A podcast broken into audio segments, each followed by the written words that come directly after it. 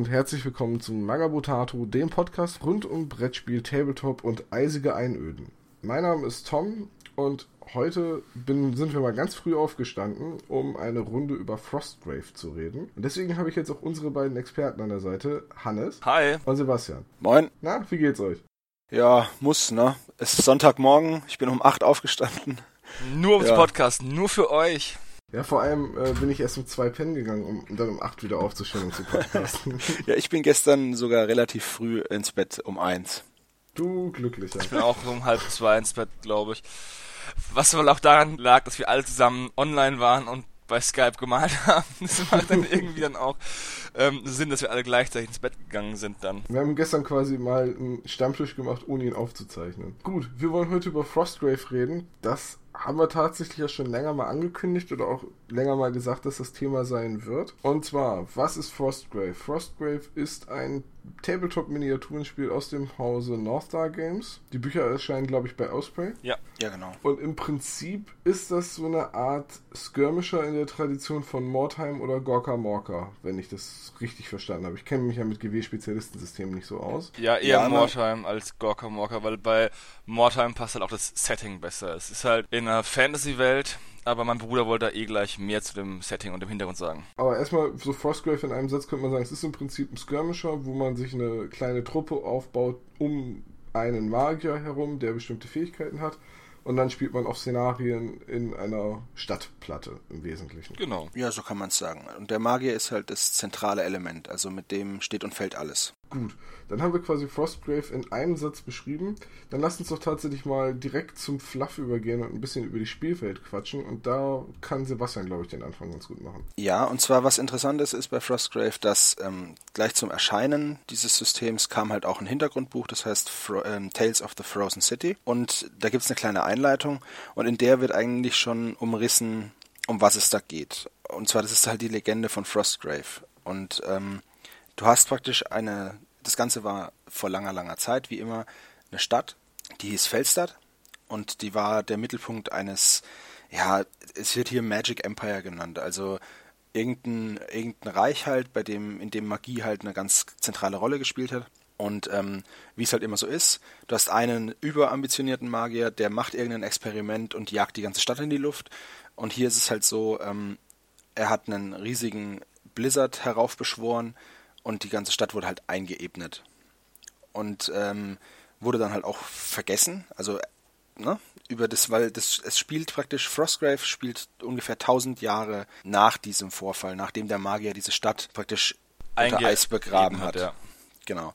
Und ähm, ja, wie es dann halt so ist, über die Jahre wird halt die Stadt von, wird halt vergessen, ja, und wird dann halt zu einem Mythos. Und jetzt suchen halt verwegene Abenteurer und Magier in diesen Ruinen, die dann, nachdem der Blizzard aufgehört hat, ist die Stadt wieder freigelegt worden, so langsam aufgetaut, aber ist immer noch von Eis überzogen und äh, überall sind Untote und Monster und Frostriesen und irgendwelche Yetis laufen durch die Ruinen und ähm, es soll aber es sollen aber unglaublich viele Schätze und magische Gegenstände und Formeln da drin geben und deswegen sind halt alle auf der Suche, um da halt irgendwie sich zu bereichern oder Wissen zu erlangen. Und das ist so der Hintergrund. Und die Bewohner, die rundrum um diese ehemalige Stadt Felstadt ähm, wohnen, die haben halt das ganze Frostgrave genannt, weil halt da der Tod lauert. Gibt's denn, also es ist auch der zentrale Spiel- und Angelort, ist auch einfach diese Stadt. Genau. wenn du dieses Spielfeld aufbaust, dann baust du halt eigentlich eine, eine Stadt auf, eine Ruinenstadt, von Eis überzogen, muss nicht unbedingt sein. Also im, im Regelbuch gibt's genug Hintergrundbilder, wo jetzt nicht alles voller Schnee und Eis ist, ähm, weil das ist ja auch auf dem, ist ja auch auf dem, äh, zieht sich ja zurück das Eis und legt die Stadt halt immer mehr frei, aber im Endeffekt hast du halt einfach eine riesige Ruinenstadtkampfplatte mit Schnee und Eis. Ja, ich wollte gerade sagen, es ist wahrscheinlich auch ziemlich schwer vorauszusetzen, dass die meisten Spieler dann eine komplette Schneeplatte haben. Ne? Eine Fantasy-Ruinen-Schneeplatte ist schon sehr speziell. Ja, sehr, sehr speziell. Das ist, das ist richtig, deswegen denke ich mal, du kannst es auch mit normalen Ruinen spielen. Ich habe mir jetzt auch ähm, vor kurzem erst eine Schneeplatte gebaut, extra für Frostgrave, und habe mir auch Gelände bestellt. Da haben unsere Freunde von TWS ein Video drüber gemacht, über dieses Gelände. Das ist nämlich dieses Gipsgelände von, jetzt habe ich den Namen nicht parat, Fantasy Stones oder wie das heißt. Kann das sein? ja, ich glaube Fantasy Stones. Ähm, genau, und davon habe ich auch ein paar Geländestücke mir gekauft und die passen eigentlich echt gut. Ich meine, es war Fantasy Stones. Es gibt ja auch noch Hearth Arts, aber das war. Nee, das war's nicht. Das war's das nicht. War, da konnte man Formen bestellen. Ja, nee, ich habe das sind das sind also Gips, das sind so Gipsgeländeteile und Gipsgebäude und aber da muss ich noch ganz schön viel zusammenbauen, weil der, der Nachteil bei Gips ist halt beim Verarbeiten staubt halt wie verrückt und ähm, ja, ich hatte bis jetzt nicht so konnte mich nicht so überwinden, aber das kommt auch noch. Wo machen, wo machen wir weiter? Wollen wir zur Regelmechanik gehen? Ja, das ist ja auch was, was ein Spiel ausmacht. Ja, ihr seid hier die beiden, die äh, sich mit Frostgrave ein bisschen mehr auseinandergesetzt haben. Ich habe tatsächlich mal die Regeln quer gelesen, zu mehr bin ich noch nicht so richtig gekommen. Und deswegen fange ich jetzt einfach mal laienhaft an zusammenzufassen, was ich noch weiß. Mhm. Und, und, ihr ergänzt dann einfach. Mhm. Ja. Also Frostgrave von der Regelmechanik her, habe ich ja eben schon gesagt, es ist vergleichbar mit einem Skirmisher. Man hat, glaube ich, seinen, seinen Magier plus so ungefähr neun, zehn Gefolgsleute, richtig? Ja. Ja, also die Bande ist nie größer als zehn. Gut, nie größer als 10. Das also stimmt schon von vorne. Also die, die Standardbande ist nicht größer als 10, aber man kann durch beschworene Kreaturen und durch ähm, andere Regelmechanismen auch mehr Leute als 10 Ja, haben. aber du kannst nicht mehr als 10 anheuern. Sag mal es mal so. Du kannst nicht in deinem Plan mehr als 10 anheuern. Das kommt dann später irgendwann dass du durch Gegenstände oder durch irgendwelche Sachen kannst du dann vielleicht noch einen mehr anheuern. Es gibt zum Beispiel die Talente, Möglichkeit, dass man, wenn man als Bande ein Spiel gemacht hat, kann man sich einen Unterschlupf suchen und dieser Unterschlupf hat auch, äh, gibt zum Beispiel eine, eine Möglichkeit, eine Kneipe zu nehmen, also einen Inn und dieses Inn bietet Platz für einen mehr. Und dann gibt es zum Beispiel noch, einen, noch eine Bibliothek oder einen, einen, eine Schatzkammer oder so und die bietet dann natürlich andere äh, andere ähm, Boni als das, diese Kneipe. Okay. Also man stellt seine Bande im Vorfeld quasi zusammen. Der Listenbau ist ein, so wie ich das aus dem Regelbuch genommen habe, ein ziemlich zentrales Element von Frostgrave, weil ich ja für jeden Charakter erstmal ein Werteprofil habe. Die können dann ja auch aufsteigen, so wie ich das gesehen habe, und äh, besser werden in bestimmten Punkten. Und ich glaube auch die Waffengattung wechseln. Also es ist, es gibt verschiedene Henchmen, und die können, die können leider nicht aufsteigen. Also, weil die werden auch ähm, in den Beschreibungen werden die eher so gehandelt wie, ich sag mal, das sind so die Luftpolsterfolie um den Magier. Die sterben halt. Es gibt, es gibt sogar, ähm, ihr könnt, steht drin, ihr könnt gerne euren Leuten Namen geben, ähm, aber gewöhnt euch nicht zu sehr an sie, weil die werden halt auch, die werden halt auch draufgehen. Die neigen zum Sterben. Das ist aber auch also ein. Red Shirts. Genau. Das ist auch aber ein Kritikpunkt, den wir dann später nochmal aufgreifen können zum Spiel, genau. Leveln tun eigentlich nur der Magier und der Apprentice. Und ähm, eigentlich könnten wir dann auch, also, und die leveln, indem sie zum Beispiel ähm, Gegner ausschalten, gibt es Erfahrung. Ähm, für Schätze, die die, die Bande halt ähm, erobert, gibt's, ähm, gibt's ähm, Erfahrung und für Spielgewinnen natürlich gibt es Erfahrung. Und das ist auch irgendwie ein Punkt, der, der mir ein bisschen sauer aufschluss in dem Fall, dass man eigentlich, äh, dass es darum geht, dass man ja den Gegner ausschalten muss und dafür Erfahrung bekommt. Das heißt, im Endeffekt sind die, sind die Henchmen nur dazu da, die Leute so weich zu kloppen, dass der Magier sie umnieten kann. Weil nur, es ist nämlich 80 XP zum Beispiel, for each enemy the wizard personally takes out of game. Das ist total irrelevant, ob der, der Magier jetzt dem Frostriesen irgendwie 24 und 25 Lebenspunkten abzwackt und dann kommt irgend so ein äh, Hanswurst mit einer Schleuder und haut den Riesen um. Das, der, der, die Erfahrungspunkte würde der Wizard nicht bekommen. Und das ist irgendwie ein bisschen blöd. Das ist ein Kritikpunkt, aber der ist eigentlich für später, aber jetzt ist da schon irgendwie auf den Tisch gekommen beim Leveln. Okay, also es ist tatsächlich so, den, den, sogenannten Final Blow muss dann halt immer der Magier liefern. Ja, das ja. sollte er machen, wenn er die Erfahrungspunkte haben will. Aber ähm, das, das ist ein bisschen doof, das stimmt schon.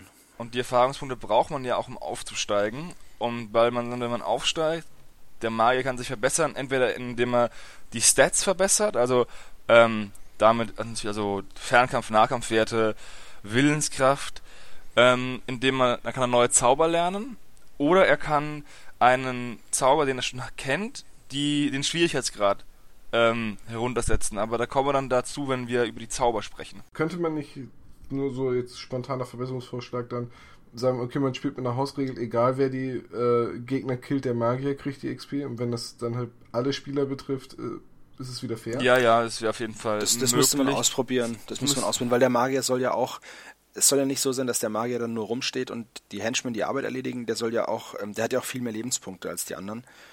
Ähm, so ein Magier hat, hat so viele Lebenspunkte auf seiner ersten Stufe wie ein Barbar. Also das ist schon, das ist schon eine ganze Menge. Aber das ist halt bei den Regeln so, wenn du kämpfst, reicht halt manchmal auch ein vernichtender Treffer von egal wem und du bist halt dann eventuell sogar tot. Also das ist halt gar nicht so ungefährlich. Das liegt wiederum darum, daran, dass das Spiel ja auf W20 basiert und nicht auf W6 oder so.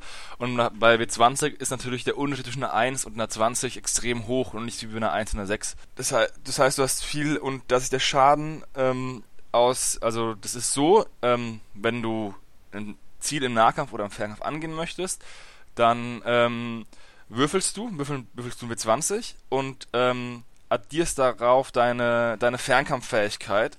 Und diese Fernkampffähigkeit ist irgendwas zwischen, zwischen 2 und 5 beim Henchman, ähm, mehr ist es nicht. Und damit musst du dann ähm, die, ähm, den Wurf vom Gegner plus seine eventuellen Boni, wie zum Beispiel Deckung, äh, überbieten, dann hast du getroffen. Und dann wird von dem Wurf, den du gemacht hast, von deinem Trefferwurf, die Rüstung des Gegners abgezogen und so viel Schaden erleidet er.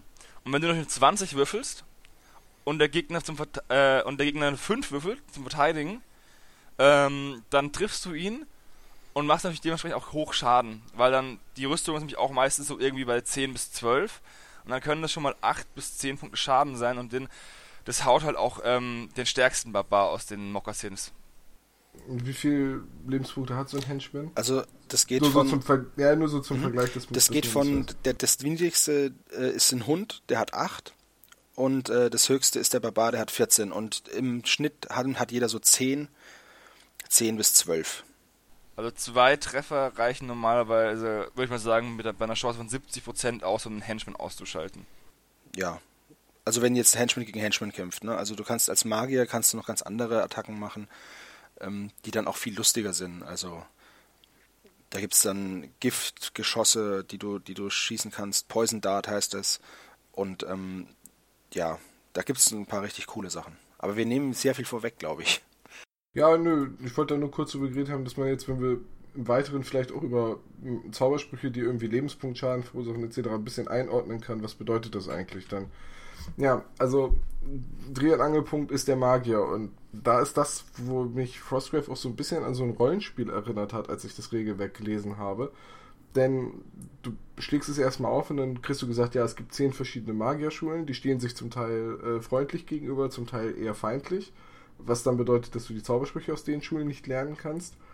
Und du suchst dir quasi aus, aus welcher Schule kommt dein Magier und dann baust du den eigentlich wie in so einem Rollenspiel erstmal zusammen. Genau. Also du musst praktisch, es gibt festgelegte Regeln, dass du aus deiner, aus deiner eigenen Schule musst du drei Zaubersprüche wählen. Ähm, aus den die neutral gegenüberstehenden äh, jeweils einen und aus denen, die du nicht ganz so gut beherrschst, ähm, musst du noch zwei wählen, glaube ich. Und es darf jedes Fall nicht derselbe sein. Und du darfst halt, und so baust du dir dann den Magier zusammen und hast dann halt aus jeder Schule bis auf die, die dir komplett entgegensteht, hast du halt ähm, Zaubersprüche. Und die sind so unterschiedlich. Also das hat sehr viel Spaß gemacht, so die sich so durchzulesen und zu gucken, was könnte ich machen. Gehe ich ein bisschen offensiv, gehe ich ein bisschen defensiv. Ähm, sollen wir sagen, was es für Schulen gibt? Ja, auf jeden Fall. Es gibt also ähm, Chronomancer, das sind ähm, Magier, die die Zeit beeinflussen können. Es gibt den klassischen Elementarzauber mit äh, Feuerball und Eisschild und so Zeug. Es gibt Verzauberer, die dann hauptsächlich darauf gehen, ähm, die Waffen und die Ausrüstung deiner äh, Henchmen zu verbessern. Ähm, es gibt Illusionisten, ich glaube, da muss man nicht viel sagen. Es gibt Nekrom, also Nekromanten, da muss man auch nicht so viel sagen. Ähm, dann gibt es zwei, gibt's, ähm, Wahrsager und äh, Sigilisten ich glaube, bei Sigilisten muss man eher mal was sagen. Das ist jemand, der ähm, mit Schrift zaubert, wie zum Beispiel ähm, Runen, äh, explosive Runen oder so, oder der kann Schriftrollen herstellen. Ähm, dann gibt es noch äh, Beschwörer für äh, Dämonen. Ähm, dann gibt es noch Hexen, also und dann gibt es noch äh, was ist das letzte? Taumaturgen. Genau, Taumaturgen, genau. Ja, Und äh, jede von diesen Schulen ist halt unterschiedlich. Es hat, äh, es ist bei manchen so, dass die ihre, dass deren Zauber zum Beispiel eher außerhalb vom Spiel stattfinden, weil es gibt, es steht bei jedem Zauber auch dabei, wann der stattfindet und wie er funktioniert. Und es gibt welche, die heißen Out of Game. Und da würfelst du praktisch zwischen zwei Spielen oder vor oder nach einem Spiel, ähm, was da passiert.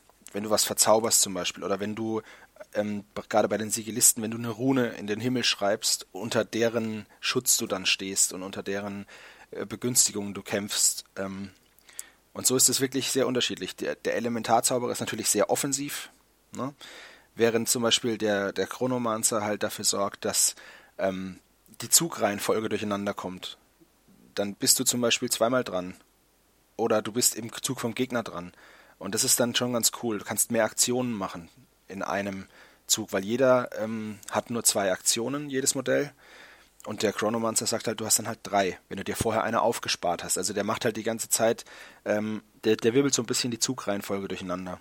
Und der, der Tamaturge zum Beispiel ist halt ähm, auch sehr defensiv. Der kann zum Beispiel heilen, der kann zum Beispiel, ähm, also der kann nicht nur Lebenspunkte wiederherstellen, sondern auch dauerhafte Verletzungen, die man erleiden kann in der Kampagne, wie verlorene Zehen oder so, wieder anfügen. Und ähm, der hat eigentlich fast nur ähm, fast nur Buffs oder ähm, Heilzauber im Gepäck. Das heißt, man kann, wenn man, wenn man da was nimmt, dann hast du halt eine defensive Bande, aber ähm, also eine defensive Magier, aber dafür können deine Henchmen halt auch nicht so schnell sterben wie die anderen, was wiederum dir den Vorteil gibt, dass du äh, weniger Geld ausgeben musst, um neue anzuheuern und mehr Kohle hast, um dir dann später magische Gegenstände zu kaufen um dann wiederum deine Henchmen stärker zu machen, dass sie die anderen Henchmen wieder verkloppen. Also das ist halt immer so eine Sache, wie man, wie man seine Bande aufstellen möchte. Ja, und dadurch, dass du Zugang zu fast allen Schulen hast, bis auf halt diese eine, ähm, kannst du ja trotzdem von dem, dem Taumaturgen die ganzen defensiven ähm, Zauber geben aus seiner eigenen Schule, aber du kannst dann auf jeden Fall auch, ich weiß jetzt nicht genau, was dem gegenübersteht, aber es spricht ja nichts dagegen, wenn das jetzt so ist, dass er zum Beispiel trotzdem einen Feuerball lernt. Das macht ja nichts. Dann kann er den ja trotzdem. Er kann ihn halt nicht so gut, als wenn es aus seiner eigenen Schule wäre.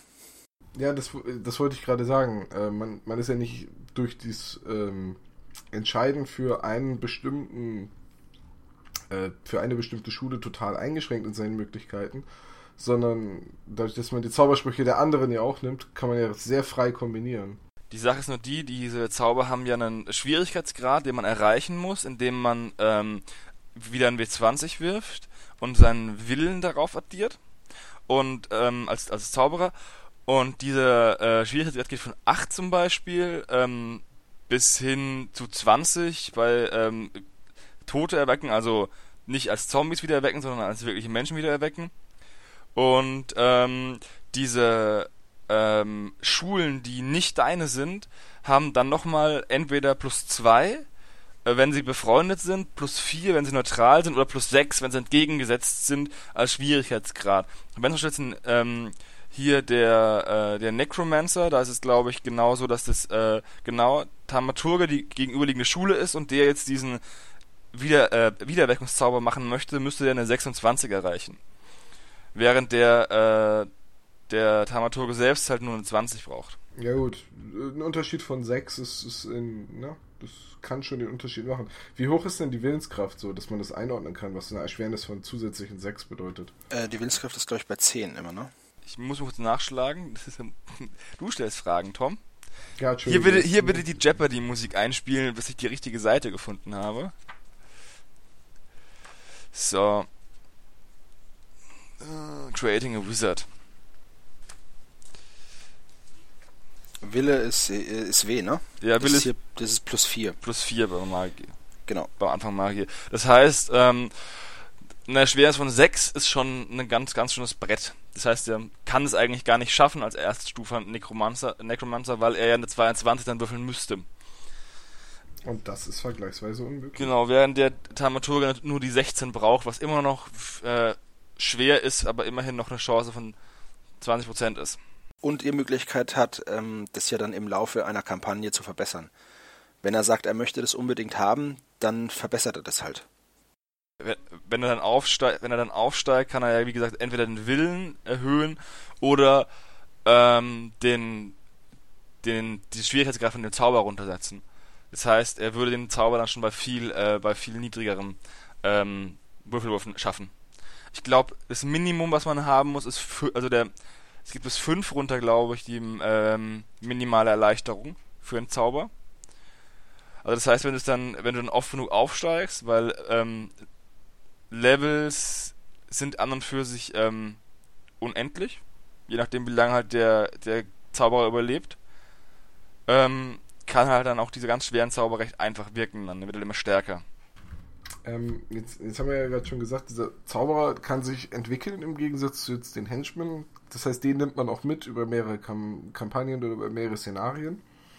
Kann ich dann auch dieses, dieses Einzelspiel machen, wo ich einfach sage, so, okay, wir machen heute Abend mal äh, ein Szenario, bam, aufs Maul und oder bin ich zwangsläufig daran gebunden, dass ich halt mein ähm, dass ich meinen Magier quasi entwickle, weil sonst spiele ich immer mit den Grundwerten. Also theoretisch ist es schon so, dass wenn du jetzt ähm, sagst, ja, ich mache jetzt ein Spiel und den nicht entwickelst, dann ist es beim nächsten Mal wieder dieses eine Spiel, es sei denn, du wählst halt dann andere Schulen, das kannst du ja machen, oder andere Sprüche aus den Schulen. Ähm, es ist natürlich auf Kampagne ausgelegt. Es sind auch viele ähm, Kampagnenabenteuer in den schon im Grundregelbuch und auch in dem jetzt erschienenen Lich, äh, wie heißt es? Lich Lord. Ähm, das sind halt ganz viele Kampagnen drin. Das sind alleine schon wieder in dem Lich Lord, glaube ich, acht oder neun. Und ähm, aber das steht eben nicht in, also du kannst trotzdem ein ganz normales Spiel machen. Das, das erste Spiel, was der Johannes und ich gemacht haben, war auch so eins, dass wir, ist ja klar, dass wir keine Kampagne gespielt haben, sondern einfach mal geguckt haben, wie funktioniert denn das?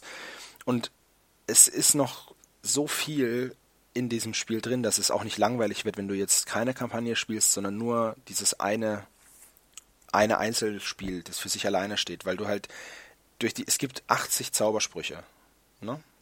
Zehn verschiedene Magieschulen. Bis du das alles mal kennengelernt hast, hast du ja 10, 15 Mal gespielt und hast wahrscheinlich trotzdem noch nicht jeden Zauber gemacht oder ja, erfolgreich durchgebracht. Also deswegen, das ist schon ich denke mal schon, dass das eins der abwechslungsreichsten Spiele sein kann, weil du halt, ähm, es ist auch nicht so, dass, dass es da Zauber gibt, wo man sagt, ach, das ist ja totaler Mist. Also wenn wir die durchgelesen haben, haben wir gesagt, okay, gut, das entspricht jetzt nicht unserem Spielstil, aber da war jetzt nichts dabei, wo ich gesagt habe, ach, das ist ja voll schwachsinnig, das braucht man ja gar nicht. Da ist schon irgendwie überall was dabei, wo du sagst, ja, ja, in der Situation wäre das bestimmt gut, wenn du das kannst. Zum Beispiel, ähm, was ich gemacht habe für meinen Necromancer, dass er zum Beispiel, ähm, ich weiß nicht, zu welcher Schule das gehört, aber du kannst ähm, praktisch ein, ein Auge an eine Wand beschwören und von diesem Auge aus kannst du dann Sichtlinien ziehen und auch messen und das erhöht einfach deine Zauberreichweite. Wenn das Auge was sieht, dann zauberst du praktisch von dem Auge aus und nicht mehr von der Magier. Das heißt, der Magier kann dann irgendwo um die Ecke stehen und sich verstecken und die Offensivzauber und die Unterstützungszauber schießen halt alle aus diesem Auge, das da irgendwo an der Wand ist. Und du hast halt einfach, ja, dann ist es für den Gegner auch richtig schwierig, den Magier zu erwischen, dass der aufhört zu zaubern. Weil der kann sich ja irgendwo in einem Haus verstecken oder so. Und trotzdem die Zauber rausballern. Das ist schon, das klingt schon ziemlich cool. Das klingt auch ziemlich abwechslungsreich. Wie lange braucht man denn, bis man sich so einen Magier zusammengebaut hat? Da man ja 80 Sprüche hat, da, und man, wenn man nicht irgendwie von vornherein eine Vorliebe hat und sagt, ich möchte unbedingt den, den spielen, lohnt sich natürlich erstmal alles durchzulesen. Aber wenn man dann die Zauber kennt, ist es eigentlich gar nicht mal so schwer. Du nimmst den Magier, die, wählst die Schule und suchst dann diese nach diesem äh, Spruchprinzip, dass du drei von dem nehmen musst, zwei von dem und einen von denen, ähm, das aus und dann hast du deinen Magier, den Standard, den Startmagier. Und dann hast du noch, der ist auch kostenlos, und dann hast du noch 500 Gold, um dir ähm, Henchmen zu kaufen und den Apprentice. Also wenn du die Regeln und die Zauber ein bisschen über, überblickt hast, dann dauert eine Bande aufstellen eigentlich nicht so lange. Weil die äh, Henchmen bringen auch schon äh, ihre eigene Ausrüstung mit. Das heißt, du musst nicht irgendwie was zukaufen, sondern wenn du dir halt einen Bogenschützen kaufst, dann hat er halt einen Bogen und eine leichte Rüstung. Okay, das ist also auch festgeschrieben. Ich kann also nicht irgendwie Bogenschützen mit einer schweren Platte kaufen. Nicht, nicht äh, als Start ähm, Henchman. Du kannst es dann später, kannst du dir noch ausrüsten, kannst dir andere Waffen geben. Das kannst du machen. Aber grundsätzlich kaufst du den komplett ausgerüsteten Soldaten, weil das ist auch vom Hintergrund so erklärt, dass äh, der Magier geht halt, das ist das typische Rollenspiel, der Magier geht in eine Kneipe und sagt, hey, ich möchte eine Expedition machen, wer kommt mit? Und dann sind die ja teilweise, oder beziehungsweise wenn du dann als Abenteurer in so einer Kneipe sitzt, dann hast du ja deine Waffe dabei, lässt du dich ja anheuern und dann gehst du dahin. Und ähm, so ist es erklärt, dass die schon ihre Ausrüstung dabei haben, der Magier muss sich darum nicht kümmern.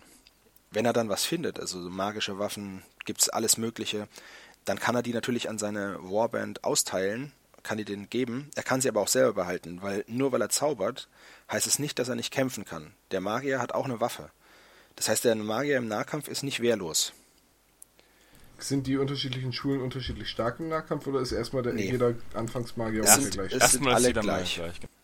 Genau. Allerdings haben die Enchanter, also diese Verzauberer, einen kleinen Vorteil, weil die können ja gleich ihre Waffe verzaubern und haben dann gleich eine magische Waffe, aber das ist ein Bonus von plus eins. Also das ist jetzt nichts irgendwie, wo du sagst, oh, das ist jetzt aber ein Nahkampfmonster, sondern das ist einfach, das ist halt einer ihrer Boni, wenn du den gewählt hast. Weil, wie gesagt, in jeder Schule gibt es acht Zaubersprüche und du hast am Anfang ja nur Zugriff auf drei aus deiner eigenen Schule. Die darfst du frei wählen, da gibt es nicht irgendwie, du darfst nur die ganz schweren oder die ganz leichten wählen. Nee, du kannst machen, was du willst. Aber die anderen fünf, die bleiben dir auch erstmal verschlossen. Und wie ist es mit den, also soweit ihr das jetzt schon einschätzen könnt, mit so Synergieeffekten? Ist es zum Beispiel in einer bestimmten Schule nützlich, sehr viele Fernkämpfer mitzunehmen? Oder braucht man immer so eine etwas ausgewogene Bande? Oder ist es komplett egal, weil es richtet sich danach, wie du spielen willst? Also ich habe da jetzt noch nicht irgendwie ein System gefunden, weil wir dafür haben wir noch leider noch zu wenig spielen können. Ähm, aber ich bin eher so der Typ, der dann ausgeglichen aufstellt. Also meine Bande hat, ich glaube, drei Nahkämpfer, zwei Fernkämpfer und ähm, noch so ein bisschen Luftpolstermaterial dazwischen. Ähm, einfach weil ich auf alles vorbereitet sein will. Und so suche ich mir auch meine Sprüche aus. Ich habe was Defensives, ich habe was Offensives und ich habe was, was ähm, meine Reichweite erhöht mit diesem, mit diesem Runenauge an der Wand. Und was Deswegen, mit Schokolade. Und was mit Schokolade, genau. Nein, also man kann, wie gesagt, man kann aber auch volle Kanne auf nur auf Nahkampf gehen, das ist gar kein Problem. Dann nimmst du den Barbar mit ähm, der ist eine ziemliche Wucht im Nahkampf. Der hat auch einfach mal vier Lebenspunkte mehr als die anderen. Das ist schon viel. Und ähm, ja, oder du gehst halt komplett auf Fernkampf, ist auch kein Problem. Aber beim Fernkampf brauchst du halt immer natürlich eine, eine Sichtlinie. Die muss immer da sein. Ja. Und du bist halt sehr, du kannst halt auch sehr schnell in den Nahkampf kommen. Das heißt, wenn du dann im Nahkampf bist, dann hast du nur deinen blöden Bogen, mit dem du aber auch zuschlagen kannst. Also es ist nie so, dass du ähm, immer, dass du wehrlos bist. Keiner ist wehrlos im Nahkampf. Zum Thema ähm, kurz Regeln noch, wie das abläuft. Ähm, es ist so, dass man ähm, Modelle aktiviert. Es gibt drei Phasen.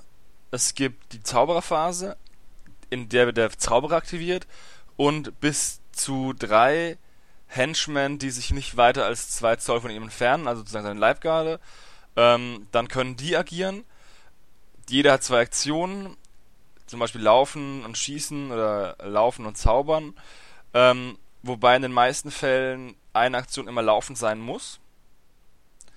Ähm, und wenn diese Modelle abgehandelt worden sind, und die werden auch alle abgehandelt, Modell A bewegt und schießt, Modell B bewegt und schießt, und nicht ähm, A und B bewegen sich und dann schießen sie, sondern die werden jedes Modell einzeln abgehandelt, kommt dann die Apprentice-Phase, die ist eigentlich genau wie die Magierphase. Und dann werden die letzten Henchmen, die sich nicht in der Reichweite von, ähm, von äh, Zauberer oder äh, Apprentice befunden haben oder nicht äh, aktiviert worden sind, währenddessen noch abgehandelt. So ist dann die Zugreihenfolge. Achso, das heißt, ähm, Moment, bin mir gerade nicht sicher, ob ich das komplett richtig verstanden habe. Das heißt also, ich, ich hätte jetzt erwartet, weil es ein Skirmisher ist, ist es so ein, ich aktiviere eine Figur, dann aktivierst du eine von deinen Figuren und andersrum. Nee, also du würfelst am Anfang jeder Runde ähm, mit einem Würfel die Initiative und dann ähm, ist halt einer der erste und einer der zweite Spieler und danach fängst du an und beginnst mit deinem Magier und machst dann deinen Zug mit deinem Magier. Der Magier kann aber gleichzeitig in seinem, in seinem Zug bis zu drei Henchmen mitnehmen, die um ihn rumstehen, aber nicht mehr als zwei Zoll. Und die kann er dann praktisch auch aktivieren und die können dann auch handeln. Es ist jedes Modell ein einzelnes Modell, das heißt, jeder hat zwei Aktionen und jeder macht auch diese zwei Aktionen, bevor der nächste dran ist. Also wenn der jetzt Henchman A läuft und greift an oder läuft und schießt. Und dann ist erst der nächste Henchman dran. Und wenn du dann deinen Magier abgeschlossen hast und seine, seine Begleiter, die sind ja optional, die muss er ja nicht mitnehmen, also in seiner Phase, dann ist der Gegner dran. Und aktiviert seinen Magier. Und aktiviert seinen Magier und halt so viele Henchmen, wie er bis, also bis zu drei Henchmen, die halt in seiner Nähe stehen. Und die anderen Henchmen, das wird dann abwechselnd gemacht, oder? Ja, danach kommt dann die, die Apprentice-Phase, also die Lehrlingsphase. Da ist das praktisch, das ist das gleiche wie die Wizard-Phase, ähm, dass dann halt auch der Apprentice jemanden mitnehmen kann und ähm, dann seinen Zug macht. Der zaubert ja auch. Der zaubert ein bisschen schlechter als sein, als sein ähm, Meister, aber zaubert eben auch. Und dann ist wieder der Gegner dran und danach werden die Henchmen dann abgehandelt nacheinander. Also meiner, deiner, meiner, deiner. Ich weiß gar nicht, ob wir darüber schon gesprochen haben, ob wir das schon gesagt haben, aber muss ich denn zwangsläufig einen Apprentice haben? Ähm, nicht unbedingt, aber wie gesagt, es gibt ja, wenn du einen Apprentice hast, also wenn du nur einen Zauberer hast, hast du ja nur die Zauberphase und dann die Henchman-Phase, weil dann du ja keinen Apprentice hast und äh, die Phase überspringst, was dich taktisch natürlich ins Hintertreffen bringt, weil du später deine Männchen aktivieren kannst und die dann eventuell schon weg sind. Und zweitens ähm, ist der Zauberer, kann halt auch zaubern, der hat dieselben Sprüche wie der, wie der ähm, Wizard drauf. Und drittens, wenn der Wizard sterben sollte, was ja durchaus passieren kann, Frostgrave ist ein sehr tödliches Spiel. Wenn man mal jemanden getroffen hat, kann man auch sehr viel Schaden machen. Ähm, dann ist die Bande eigentlich ähm, nutzlos, also dann verstreuen sich die Söldner in alle Winde, weil sie keinen Herrn mehr haben, der sie bezahlt aber wenn der äh, Apprentice noch lebt, dann übernimmt der halt das Ruder und wird der der neue Zauberer und, und heuert sich dann selbst wiederum einen neuen Apprentice an. Ah, okay. Quasi so der Nachfolger vom Sith Lord. Ja, genau, genau. Wir haben es jetzt kurz vor Weihnachten, dann können wir auch Star Wars äh, Vergleiche bringen. genau. Es, es, steht sogar explizit drin in dem, in dem äh, Regelbuch, dass ähm, man, sobald, also wenn der Magier unter Level 10 sterben sollte, sollte man die Bande eigentlich gleich neu aufstellen. Und ja, erst wenn, erst wenn, genau. genau. und erst wenn der Apprentice Level 10 überschritten hat, dann ist er eigentlich gut genug, um Ersatzmagier zu werden. Ähm, das heißt aber ja auch dann zwangsläufig, dass man Frostgrave auf Szenariensieg spielt und nicht auf ich reib die andere Bande komplett auf. Genau, also es ist, es ist gar nicht so gut, wenn du jetzt ins offene Gefecht gehst, weil du halt wirklich, da reicht ein glücklicher Treffer und du bist halt tot. Dann ist dein Magier weg. Und dann hast du halt ein Problem. Klar, du kannst den Apprentice dann nehmen, aber wenn du jetzt zum Beispiel vorangeschritten bist und dein Magier dir ins Herz gewachsen ist und natürlich, erste Regel, ist auch, finde ich, super im Buch, steht, bevor du deinen Magier anfängst, entscheidest du, ist er männlich oder weiblich und du gibst ihm einen Namen. Und das ist essentiell. Davor fängst du nicht an, das steht extra drin. Weil du dich mit deinem, weil du dich mit deinem Magier halt einfach ein bisschen identifizieren sollst. Das ist nicht einfach irgendein Typ, sondern der repräsentiert dich auf dem Schlachtfeld. Und ähm, wenn der dann halt drauf geht, dann soll das halt auch, das soll halt auch ein ziemlicher Einschnitt sein und nicht einfach nur, ja gut, jetzt ist halt mein Magier tot. Bei den Söldnern ist das ganz anders. Wenn die umfallen, das ist scheißegal. Weil das sind halt irgendwelche Typen, die du in einer Bar aufgegabelt hast und die helfen dir halt jetzt da einen Schatz zu suchen. Das sind halt irgendwelche Glücksritter. Aber dein Magier ist halt Dreh- und Angelpunkt. Wobei wir das ein bisschen überdramatisiert dargestellt haben. Wenn du eine Kampagne spielst und dein Magier im Spiel ausgeschaltet wird, dann ist er natürlich nicht sofort tot, sondern es wird auf einer Tabelle gewürfelt. Und wenn du dann da halt schlecht würfelst, dann ist er halt Genau. Auch noch nicht, dann ist er vielleicht auch noch nicht tot, sondern vielleicht auf einem Auge blind, hat zwei Zehen verloren, hat einen lahmen Arm und, und ein, äh, hier so ein Tremor an der Hand und dann ähm, ist es halt auch nicht mehr so geil. Dann ist er halt vielleicht etwas abgeschwächt. Ja, das ist auf jeden Fall, ähm, die Verletzungen sind ganz witzig, ähm, weil die halt äh, ähm, ja, Mali, Mali nach sich ziehen. Aber ich finde, es gibt dem Charakter auch ein bisschen Tiefe wenn er dann halt einfach echt so, ja, er hat nur noch ein Auge oder ihm fehlt halt irgendwie ein Fuß oder sowas, dann kann er nicht mehr so schnell laufen, sieht nicht mehr so gut und das ist schon ganz cool. Es, es sind auch Regeln drin, dass wenn du das zweite Mal ein Auge verlierst, dann bist du halt einfach blind. Also dafür gibt es auch Regeln. Dann ist der Magier blind. Dann musst du halt gucken, was du dann machst. Ob du dann überhaupt noch mit ihm kämpfen kannst. Ähm, dann kannst du mit dem zaubern und zwar alles das, was nicht auf ähm, Sichtlinie auf geht. Sicht geht ja. Genau. Das, das, klingt ja so richtig nach so einem Spiel für dich. Du, du liebst es ja, wenn in so einem Tabletop durch die Proben, durch die Ereignisse, durch Szenario auch so eine kleine Geschichte erzählt wird. Ich finde es super, weil ähm, wenn ich nur, wenn ich nur Armee A gegen Armee B spielen will, dann spiele ich Schach. Weil ähm, da ist alles schön gebalanced, ne? Ist jeder gleich stark. Und wenn man sich dann abwechselnd, wer mit Weiß anfängt, dann ist es auch das noch ausgeräumt. Aber ich möchte ja, dass es eine Geschichte erzählt wird. Und ähm, dafür ist Frostgrave richtig gut. Weil du halt, wie gesagt, die Spiele sind Szenario-Spiele und du levelst auf, du findest Gegenstände, du verletzt dich, du verlierst Leute. Es ist einfach, es ist einfach eine coole Geschichte und es ist eigentlich wieder mal so ein, so ein Tabletop, was sehr rollenspielig ist. Und was mir sehr gut gefällt, ist einfach ein W20. Ich liebe den W20. Das ähm, weckt ganz starke Erinnerungen in mir an früher, wo wir zusammengesessen haben mit unseren Kumpels und Dungeons and Dragons gespielt haben. Machen wir heute immer noch, aber. und ähm, W20 ist einfach toll. Ich finde es super. Und das war auch so ein, das, so banal das klingt, aber das war auch so ein Grund, warum ich mir gedacht habe, ey, cool, ein Spiel mit einem W20. Während ich bei allen Spielen mit einem W10 sage, oh Mann, ein Spiel mit einem W10. Na, ja, sind 10 Seiten zu wenig. Ja, nee, ich, ich, ich, hasse, ich, ich, hasse einfach einen W10. Ich finde, der rollt nicht schön. Der ist auch, der sieht auch nicht ästhetisch aus. Ja, der ist voll hässlich. Der W12 ist schon wieder cool. Nicht. Nee, schmecken tun die auch nicht. Aber der W12, den finde ich zum Beispiel wieder cool. Aber fast kein System benutzt W12. Das ist ein bisschen traurig. Ich hab, äh, ich kenne jemanden, der hat eins gemacht, aber reden wir ein andermal drüber vielleicht. So, Frostgrave D12. du musst, musst überall nur 8, 8 ziehen. Von der Tabelle. So, jetzt, jetzt also der, der typische Ablauf ist, nehmen wir mal an, ich möchte jetzt äh, anfangen, Frostgrave zu spielen. Das heißt, ich schnapp mir irgendeinen Kumpel, sag so, hier ist das Regelwerk.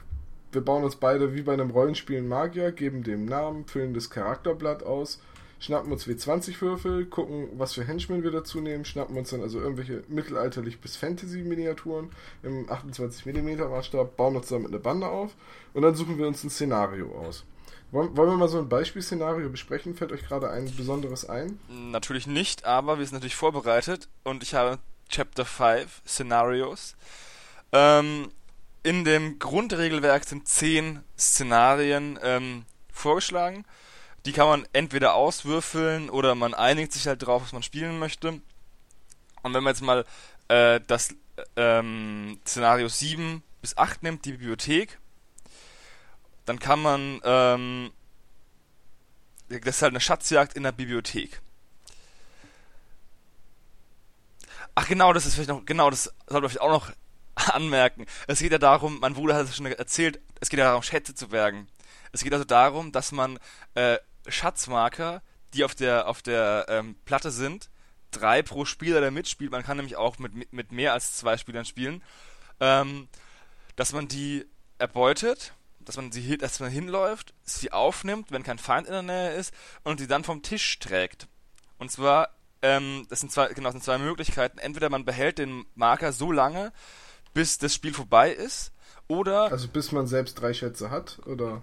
Bis halt die Siegesbedingungen erfüllt worden sind, falls es noch optionale gibt bei dem Szenario. Oder du läufst mit den, du nimmst deinen Henchman und läufst einfach mit dem Schatz vom Tisch. Und zwar von einer der drei Seiten, entweder deine Aufstellungsseite oder die beiden Seiten, die deine Aufstellungsseite mit deiner Aufstellungsseite halt ähm, in Kontakt sind. Und dann läufst du einfach vom Tisch. Und dann ist der Schatz weg, aber der Henchman auch. Das, der bringt halt den, den Schatz nach Hause und wartet da auf seine Kollegen. Das ist halt auch so eine, eine Besonderheit, wo man halt gucken muss, tausche ich Kampfkraft gegen Schatz zum Beispiel. Weil man hat eben nur zehn Leute im Schnitt. Und wenn man drei Schätze geborgen hat und zwei Männchen verloren hat schon zum Beispiel, da hat man halt nur noch fünf Männchen. Und dann könnte man sich überlegen, ob man nicht dann auch schon sagt, okay, wir ziehen uns zurück vollständig das ist auch noch eine Besonderheit bei dem Spiel, die wir eigentlich nicht erwähnt haben bei, ähm, beim Setup. Richtig, haben wir ganz vergessen. Und man was kann also auch sagen, okay, Partie endet, ich oder, ich oder muss man dann mit allen Figuren auch noch bis zur Spielfeldkante laufen? Das müssten wir nochmal nachlesen, aber ich glaube, du musst schon, du kannst nicht einfach sagen, ja, jetzt ist rum, ich habe jetzt die Schätze, sondern du musst dann schon flüchten. Und dann ist aber auch rum. Also das ist dann nicht schlimm, dann hast du, es geht halt vornehmlich um diese Schätze, weil das ist so der Grund, warum die Leute überhaupt in diese tödliche Stadt spazieren und dann da drin kämpfen. Man darf nämlich nicht vergessen, es gibt neben dem Gegner, den du dir gegenüberstehen hast, auch noch ähm, Kreaturen, die jederzeit auftauchen können, die auf, der Spielfeld, auf dem Spielfeld rumlaufen und die ähm, automatisch agieren. Und wenn du zu nah dran bist oder die dich sehen, dann greifen die dich an. Und das können Sachen sein wie eine Kröte, das ist jetzt nicht so schlimm. Es kann aber auch einfach ein Yeti sein, der dich dann halt einfach aus den Schuhen haut, weil du halt zu nah dran bist. Du kannst das ganze Element aber natürlich auch dazu benutzen, um deinen Gegner so richtig schön in die Bredouille zu bringen, wenn du den Yeti ähm, halt dahin treibst. Wenn du einen, einen ähm, Henchman abstellst, der halt. Du, es gibt ja zum Beispiel auch Teleportationszauber. Ne? Du kannst dann also quasi auch den Yeti in die gegnerische Warband rein ja. teleportieren. Du kannst Plätze tauschen mit Modellen. Und dann tauschst du halt Plätze mit, ne? Und dann hast du halt das Problem. Du kannst auch, das ist auch ganz witzig, wenn du einen Dämon beschwörst, einen großen, dann musst du den kontrollieren. Wenn du den nicht kontrollieren kannst, dann greift er dich an. Und wenn du dann aber mit dem Dämon Plätze tauschst mit einem von den Henchmen vom Gegner, dann steht er beim Gegner. Und, und dann wütet, der, der kann den nicht kontrollieren, der wütet dann da. Ich meine, du hast dann praktisch auch den einen Henchman bei dir in deiner Truppe, aber das ist kein Problem, oder sollte kein Problem sein. Der Gegner aber hat einen Dämon bei sich in den Reihen stehen. Das ist halt nicht so gut für ihn dann. Also man, man merkt, also oder man, man hört, glaube ich, raus, so ist jetzt mein Eindruck, dass man bei Frostgrave eigentlich durch diese vielen Zauber und durch die Szenarienbedingungen und durch die Umweltfaktoren, wie halt diese Monster, fast schon die Freiheiten eines Pen-and-Paper-Rollenspiels hat, was die eigene Taktik angeht. Also so, ich, mir würde jetzt spontan kein Spiel einfallen, wo ich einfach, weil ich jetzt durch den Zufall diesen Zauberspruch habe, mal eben so einen Gegner oder so, so ein so ein Umweltfaktor wie halt so ein Monster einfach mal in die Reihen meines Gegners teleportiere. Das klingt schon nach einem extrem storygetriebenen Spiel. Es ist auch ähm, stark angelehnt an diese ganzen ersten ähm, D&D, AD&D ähm, Sachen. Das sieht man ja auch am Miniaturendesign. Ähm, und man sieht es auch daran, dass man, ähm, wenn man jetzt Gold erbeutet hat, zum Beispiel diesen Kisten, kann man ja ähm, kann man Gegenstände kaufen. Und alle Gegenstände, die man kaufen, die es im Buch gibt, kann man auch kaufen. Die sind immer, die sind immer im Angebot. Ähm, und dann gibt es halt Schwerter mit plus 1 und so Zeug. Also ganz, ganz klassisch ähm, AD&D. Ich habe ein Schwert plus 3. Woo! Ja, das geht alles. Ver verliere ich den Kram eigentlich, wenn der äh, Henchman, der es trägt, äh, stirbt? Also, ähm, das ist uns noch nicht passiert, weil wir noch keine solche Gegenstände hatten. Ähm, aber ich glaube, also müssten wir nochmal nachschauen. Ich will mich da jetzt nicht festlegen, aber ich denke mal, dass man diese Gegenstände schon bergen kann. Weil bei Frostgrave kannst du alles bergen. Und deswegen kannst du das auch alles mitnehmen, denke ich jetzt mal.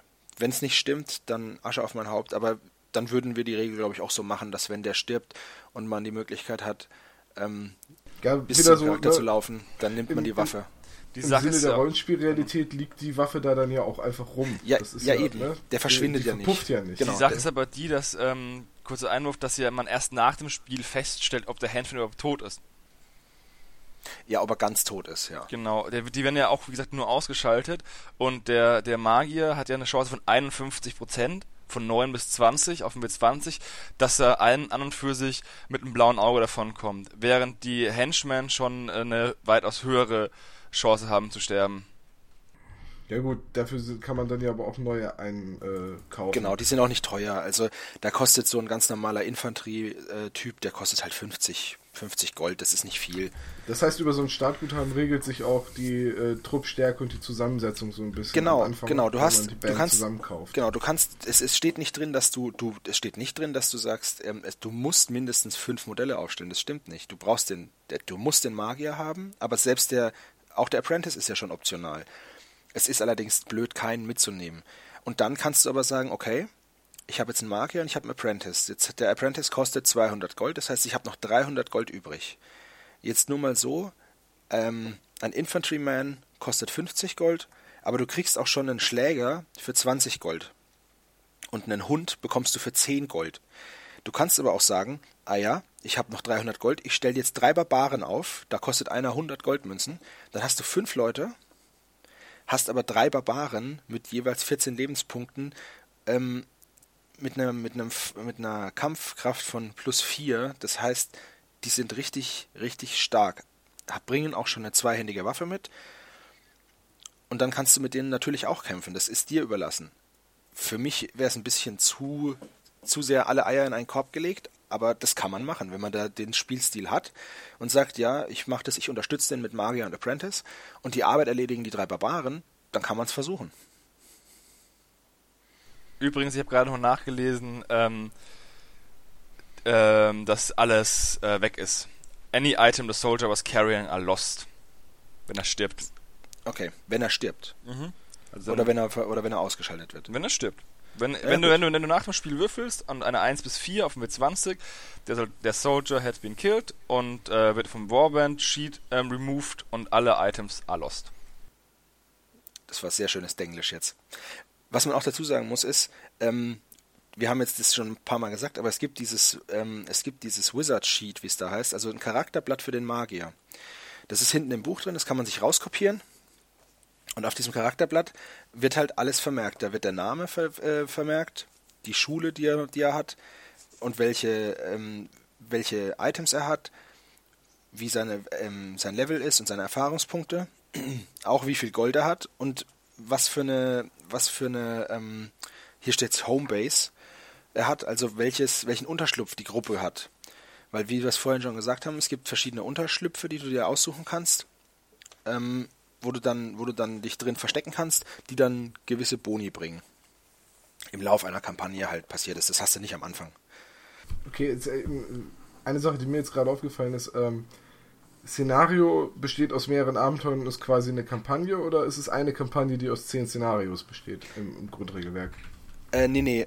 Du kannst eine Kampagne aus zusammensetzen, wie du willst. Okay, also ich kann sagen, ich nehme drei Szenarien aus dem Grundbuch und sage, das ist meine kleine Einführungskampagne. Zum Beispiel. Du bist da nicht drauf festgelegt, weil ähm, du hast ein paar, du hast, natürlich hast du ähm, sinnvolle, aufeinander aufbauende Szenarien, aber du hast natürlich auch welche, wo du sagst, ja, na gut, äh, du hast jetzt auch hier durch den, durch den Lich.com ja jetzt auch wieder zehn Stück oder was. Ähm, die sind zum Beispiel aufeinander aufbauend. Einfach weil sie diese Geschichte erzählen. Aber das, es sagt ja keiner, dass du es nicht abkürzen kannst. Oder dass Oder du zwischendrin mal was anderes spielen kannst. Genau. Wenn du dich halt nicht traust, dem Lichtlord gegenüber zu treten, weil du halt einfach nur Brotmesser hast, dann sagst du halt, den brauchst du gescheite Waffen und dann spielst du einfach so eine Schatzjagd. Genau. Und levelst dich dann da auf und grindest sozusagen. Bringst Wildschweine um. Ja, für ein XP im Wald. Ich glaube, die, glaub, die Besonderheiten von Frostgrave sind jetzt ganz gut deutlich geworden. Oder fällt euch jetzt spontan noch irgendwas aus dem Regelwerk ein, das unbedingt erwähnt werden muss, weil das anders ist als in den meisten anderen Skirmishern? Was ich gut finde, ist, dass du jederzeit in den Nahkampf schießen darfst. Du kannst dich entscheiden, ganz bewusst, ich schieße in den Nahkampf. Ist mir egal, da steht jetzt einer von mir, aber drei vom Gegner, ich schieße dahin. Und dann wird vorher ausgewürfelt, wen triffst du und dann machst du deinen Nahkampf. Und äh, es ist noch ganz interessant, wie du dich im Nahkampf positionierst weil du ähm, Attacken unterstützen kannst. Das heißt, wenn du jetzt einen Gegner in die Zange nimmst, wie es beim Rollenspiel auch ist bei D&D, dann gibt es ja, wenn du dem im Rücken stehst, kriegst du plus zwei bei der, bei der 3.0 Version von D&D und hier ist es halt auch so, dass du Attacken verstärken kannst. Dann ist es aber wiederum so, wenn der Gegner dann einen äh, Henchman oder was auch immer dazu zieht und den richtig positioniert, dann verpufft es. Und die, oder die Situation dreht sich dann zu deinen Ungunsten. Also das ist, da ist es schon wirklich interessant, wie du dann deine Modelle in den Nahkampf positionierst. Das sollte ja, man vielleicht noch erwähnen. Das ist ja fast schon schachmäßig dann. Ja, aber ja so, doch. So komplex man, man ist es dann aber auch nicht. Du brauchst eigentlich immer nur irgendwo ein Männchen mehr als der Gegner, um dann den Boni Bonus zu generieren. Naja, nee, du musst ihn auch schon richtig stellen. Das ist schon wichtig. Also wenn du die einfach nur, also das ist nicht so wie bei, wie bei jetzt anderen Spielen, wo du sagst, ja, ich stelle den jetzt einfach mit dazu, sondern du musst dir echt überlegen, wo du ihn hinlaufen lässt und wen du, mit wem du in Base-Kontakt gehst. Das musst du dir vorher überlegen. Um den Bonus zu bekommen. Weil sonst kriegst du einfach keinen Bonus. So. Und es gibt überall in dem Regelbuch noch optionale Regeln. Steht extra dabei, dass du zum Beispiel kritische Treffer machen kannst oder ähm, ja, das ist jetzt eines zum Beispiel, was ich hier gefunden habe. Es gibt verschiedene. Steht dann immer Optional Rule und die kannst du dann mit reinbringen oder du lässt es halt bleiben, wenn du keinen Bock hast. Und grundsätzlich ist das Spiel auch so, du kannst machen, was du möchtest. Damit ist es aber auch so ein klassisches Beispiel für ein Tabletop, das man vornehmlich mit Freunden zu Hause spielt, weil durch viele optionale Regeln und so weiter muss man sich quasi ja auch im Vorfeld einigen, welche man benutzt und welche nicht. Weil wenn ich jetzt zum Beispiel absolut offensiv spiele, dann will ich wahrscheinlich auch die Möglichkeit haben, kritischen Schaden bei meinen Gegnern anrichten zu können, etc. pp. Und dann spielen wir ohne die Regel und dann komme ich mir ein bisschen veralbert vor. Also das ist auf keinen Fall ein Spiel, das du kompetitiv spielen kannst. Das, das, ist, halt, das, das ist ein kampagnenlastiges Spiel. Ich, Eben. Ja. Es gibt zum Beispiel hier die optionale Regel verwundet. Das ist ja auch immer so, du hast jetzt, du hast jetzt bei jedem Rollenspiel ist es ja meistens so, ähm, bei den klassischen, dass du jetzt zum Beispiel 50 Hitpoints hast und du kämpfst bis zum letzten Hitpoint. Bist du, bei 1 bist du genauso stark wie bei 50. Und hier gibt es halt diese Regel verwundet, dass wenn deine Lebensenergie auf vier Punkte gefallen ist, dass du dann halt minus zwei auf alle möglichen Aktionen bekommst. Das kannst du sagen, okay, das machen wir, weil der Charakter dann als verwundet gilt. Und so kannst du halt noch mehr, ja, Fantasy-Realismus oder, oder taktischen was du halt Tiefgang reintun. Genau. Weil du musst den genau. Gegner nicht unbedingt vernichten oder töten. Vielleicht reicht es auch, ihn zu verwunden. Und dann zieht er sich von vornherein zurück, weil er dann nicht mehr, ähm, weil dann der, der Magier sieht, dass man den nicht mehr brauchen kann. Oder weil der das Schwert plus 3 trägt und der Magier nicht will, dass es eventuell auf dem Schlachtfeld Zum Beispiel. Das ist auch sowas. Und es gibt auch, ähm, was auch ganz cool ist, ist, dadurch, dass jeder nur zwei Aktionen hat, kannst du, ähm, da gibt es einen Spruch, der heißt Poison Dart, habe ich vorhin schon gesagt, das wollte ich nochmal erwähnen, wenn du den triffst, der ist gar nicht so leicht, äh, gar nicht so schwer, dann entziehst du dem Gegner dauerhaft eine Aktion mit diesem Modell. Und das ist dann halt, das ist dann halt für den Gegner echt ärgerlich, weil er kommt dann einfach nicht zu dir hin. Der, du kannst ja, du kannst ja dann nur noch eine Aktion laufen zum Beispiel. Und dann hast du halt das Problem, dass du dann da versauerst. Irgendwann kannst du den abschütteln, glaube ich. Da musst du einen Willenswurf machen oder was. Aber wenn du das nicht schaffst, ja, ist dann halt schlecht. Aber es gibt auch für alles zum Beispiel einen Trank. Also das Spiel hat so viel Tiefe. Wenn du jetzt zum Beispiel einen Trank äh, dabei hast, der dich entgiftet, also ein Gegengift, oder du hast irgendwie einen, einen, einen, ähm, einen Lebenstrank dabei, dann kannst du dir deine Hitpoints wiederholen und das ist schon echt cool gemacht. Ich muss dann aber auch schon irgendwie deutlich machen, welcher meiner Henchmen eigentlich welcher ist, weil die alle ein eigenes Charakterprofil haben und eigene Ausrüstung. Ja, ja, so das haben die auch. Du hast hinten, also wie ich gesagt habe, in diesem, es gibt nicht nur dieses, dieses Wizard Sheet, also diesen Charakterbogen für deinen, für deinen Magier, auf deren Rückseite übrigens auch die ganzen, ähm, die ganzen Zaubersprüche draufstehen, dass du reinschreiben kannst, wie leicht oder schwer du den machen kannst, weil du musst ihn, kannst ihn ja verbessern. Es gibt aber auch ähm, ein Charakterblatt nur für deine Soldaten. Also da kannst du dann eintragen, was es für ein Soldat ist, weil es gibt ja alles Mögliche. Es gibt ähm, so Waldläufer, es gibt Spurensucher, es gibt Diebe, Barbaren, es gibt sogar Apothekari, die kannst du mitnehmen, die dann halt einfach deine Verwundungen besser heilen können. Ähm, lauter so Zeug, du kannst da alles Mögliche. Wie gesagt, auch Hunde, die halt sehr schnell sind. Barden gibt es jetzt mit dem, mit dem neuen Lich Lord. Ähm, lauter Zeug, lauter Zeug. Klingt jetzt ja erstmal sehr abwechslungsreich. Lasst uns mal kurz über ein paar Dinge reden, die euch am Regelwerk nicht so gefallen haben. Beziehungsweise ich habe es ja auch jemandem äh, mal gegeben, gesagt, hier kannst du ja mal einen Blick reinwerfen, ob es dir gefällt. Und der hat es mir zurückgegeben und gesagt, okay, wir können gerne irgendwie mal Tabletoppen, aber bitte nicht Frostgrave.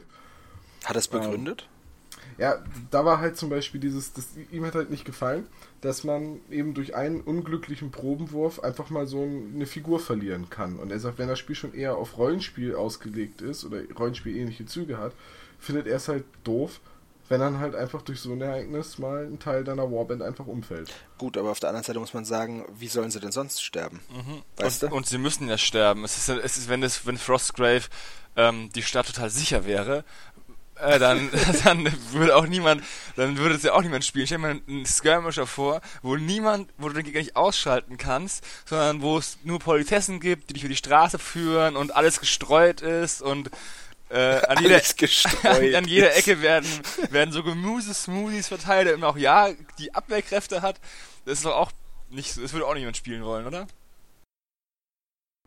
Ah, nö, wie gesagt, ich, hab, ich kann nur das sagen, was, was, mir zugetragen wurde. Aber was sind denn eure Kritikpunkte? Ihr habt es ja nun ausführlicher gelesen. Mein Kritikpunkt, ich habe eigentlich, hab eigentlich nur einen Kritikpunkt, ähm, ne, zwei habe ich. Ich habe ein Kritikpunkt ist, dass ähm, die Henchmen nicht leveln können. Die müssen ja nicht so ähm, so spezifisch gelevelt werden können, wie zum Beispiel der, ähm, der Magier. Aber es wäre schon schön, wenn es die Möglichkeit gäbe, zum Beispiel ähm, einen, einen äh, Man at Arms zu nehmen und der dann irgendwann nach, keine Ahnung, nach fünf Spielen, die er überlebt hat, dann zum Veteran aufsteigen würde mit einem bisschen besseren Profil. Zum Beispiel. Ähm, dass man halt, dass man auch bei den Henchmen, die halt vielleicht länger am Leben bleiben, dann eventuell dann auch eine Beziehung mit aufbauen kann. Und ähm, was ich, was mich auch noch gestört hat, man kann ja, im Endeffekt kann man ja alles kaufen. Ich fände es noch schön, wenn es ähm, wenn es noch eine Reihe von Gegenständen oder Ausrüstungen gäbe, die man nicht kaufen kann, die dann noch einen Tacken stärker sind, wo du die, die halt wirklich wirklich nur gewinnen kannst, wenn du halt äh, die als Schatzberg, also birgst. Das sind meine beiden Kritikpunkte. Ja, dem ersten Kritikpunkt kann ich mich auf jeden Fall anschließen. Ich fände es auch schön, wenn die, wenn die leveln könnten, aber ich denke mal, dass wir das auch ähm, in unserer eigenen Kampagne dann so machen werden, dass wir sagen, okay, entweder wenn sie drei Gegner erwischt haben oder was, oder wenn sie halt fünf Spiele überlebt haben, dass wir denen, denen so ein bisschen einen kleinen Bonus geben. Ähm, bei dem Gegenstände finden, ja, das ist für Leute wie dich ist das toll, weil du immer Glück hast. Für Leute wie mich ist das nicht so toll, weil ich immer Pech habe. Ähm, deswegen, ich finde es ganz gut, dass alles verfügbar ist, weil damit bleibt das ganze Spiel gebalanced. So, da gibt es nicht so den einen Übergegenstand, wo du sagst, ah, ja, das toll, jetzt muss, ich den, jetzt muss ich den finden, dass ich überhaupt noch irgendwie das, das finde ich dann schon gut, dass alle, alles verfügbar ist. Dass du auch Gegenstände verkaufen kannst, finde ich auch gut ähm, dass du sagst, ja, jetzt habe ich das 35. Schwert gefunden, aber ich habe einen Bogenschützen, ich brauche das nicht. Und dann haust du es halt raus, dann verkaufst du es halt, du kannst es immer verkaufen. Man kannst dir davon dann zum Beispiel ja, Zaubersprüche kaufen oder magische, magische Bücher oder was. Du kannst auch dein Ding einrichten, dein, dein, deine Bleibe. Du kannst dann ähm, zum Beispiel Kerzen kaufen und die bringen dir dann Bonus auf das Beschwören von, von Dämonen zum Beispiel. Also du kannst dann auch äh, Sachen kaufen, die nicht explizit am Modell getragen werden, sondern dein, deine Homebase verstärken. Ja, aber wir waren bei den Kritikpunkten. Ja, ich wollte, aber das ist doch eingefallen, soll ich noch sagen. Ja, ja, ja. Ja, natürlich, das ist, das ist total cool, aber ich will jetzt auch nicht wieder so, ähm, wir sind schon wieder so Fanboys, weißt du? Wir finden es halt total gut. Das, wir finden es so gut, dass der Johannes und ich diesen, als zu dem Erscheinen von dem, von dem Lich Lord, gab es ähm, bei, bei, ähm, bei North Star Military Figures halt wieder diesen, diesen Nick-Starter. Und da haben wir halt einfach mal das höchste Level geplätscht. Das heißt, wir haben jetzt hier jede Miniatur, die rausgekommen ist bis jetzt von Frostgrave. Mehr als ihr braucht? Ja. Ähm, naja, ich sag mal so, jetzt können wir halt sagen, ja, ich möchte heute mal einen Wahrsager spielen, ich habe das Modell da. Ja, aber kannst ja auch. Ja, theoretisch brauchst du es natürlich nicht. Aber, nee, ich mein, aber es ist schon ganz cool, dass du sagst, ähm, ich möchte einen Barbaren spielen, da kannst du jedes Modell nehmen. Aber du, es gibt aber auch ein spezifisches Barbarenmodell.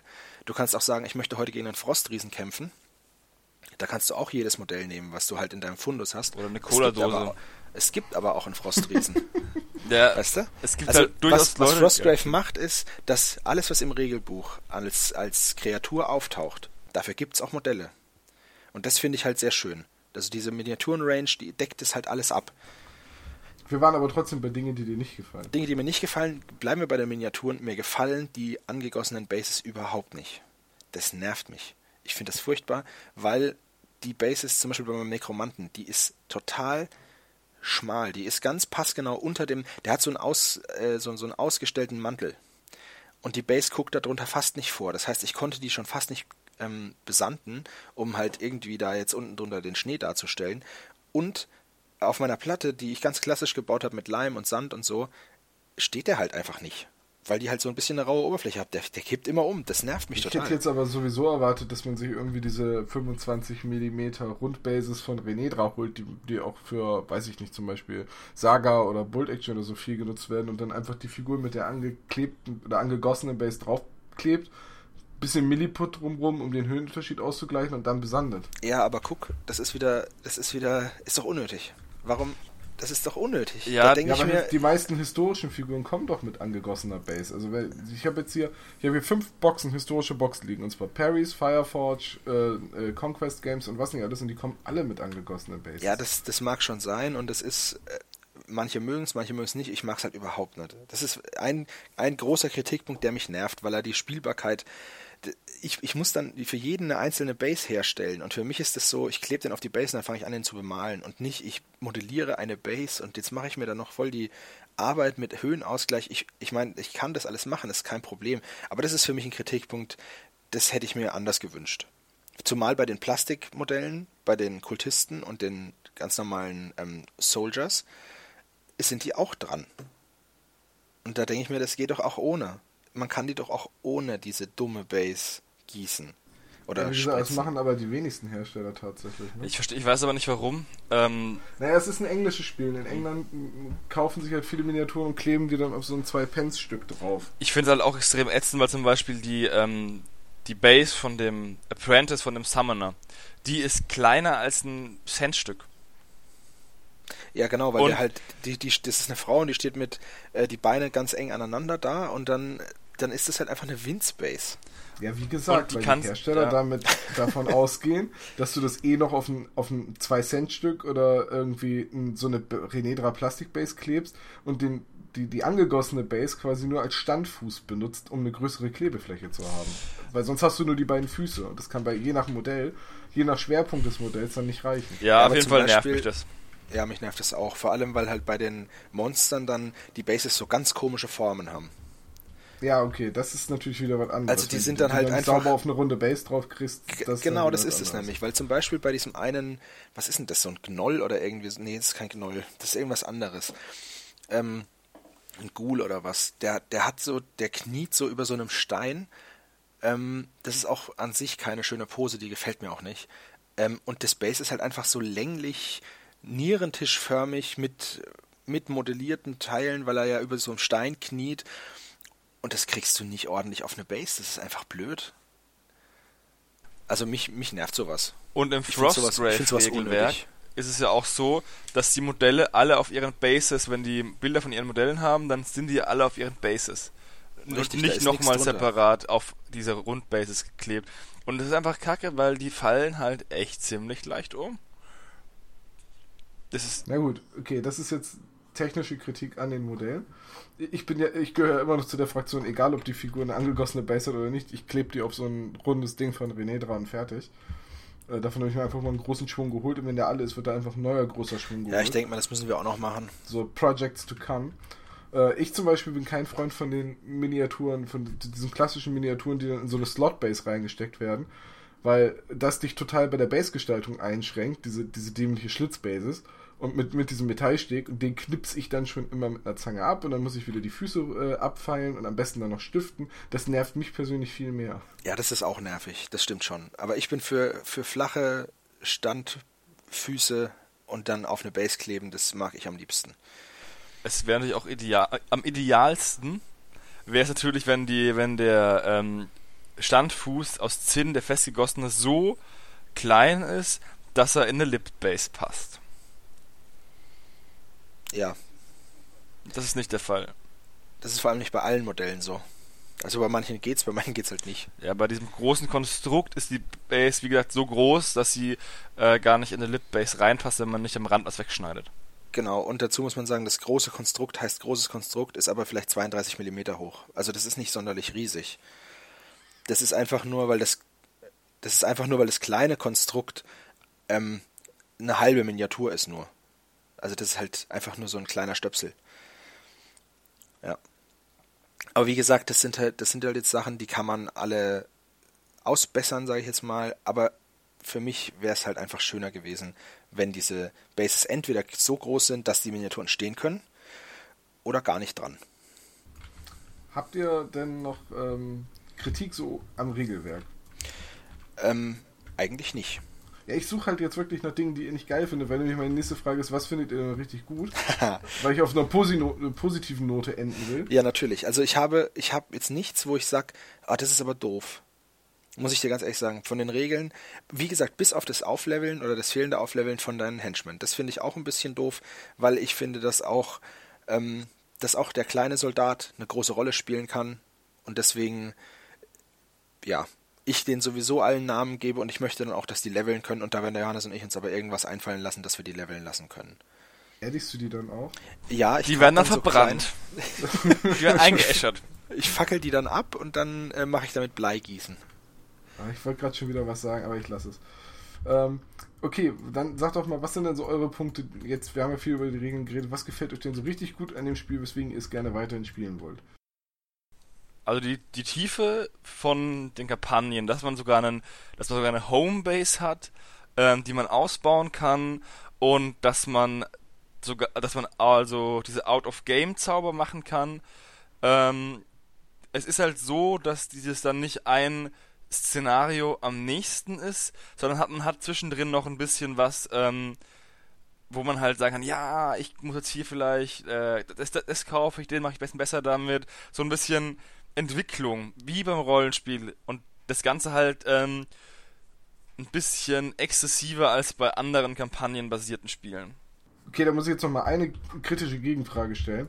Kann es mir denn passieren, dass im Laufe der Kampagne ein Spieler absolut die Oberhand gewinnt und es eigentlich keinen großen Sinn hat, die nächsten Begegnungen noch auszutragen? Ähm, es kann bestimmt passieren, aber es kann nicht so schlimm passieren wie bei Mordheim. Weil Mordheim ist ja so, dass du ja, ähm, wie gesagt, da hat man ja fast nur Helden, die dann alle leveln und wenn dann mal so zwei, drei Brecher hast, dann hat man das Problem, gehabt, dass die einfach so stark waren, dass sie dich sofort rausgenommen haben. Aber da gab es dann auch wieder dieses äh, mit dem Bandenwert.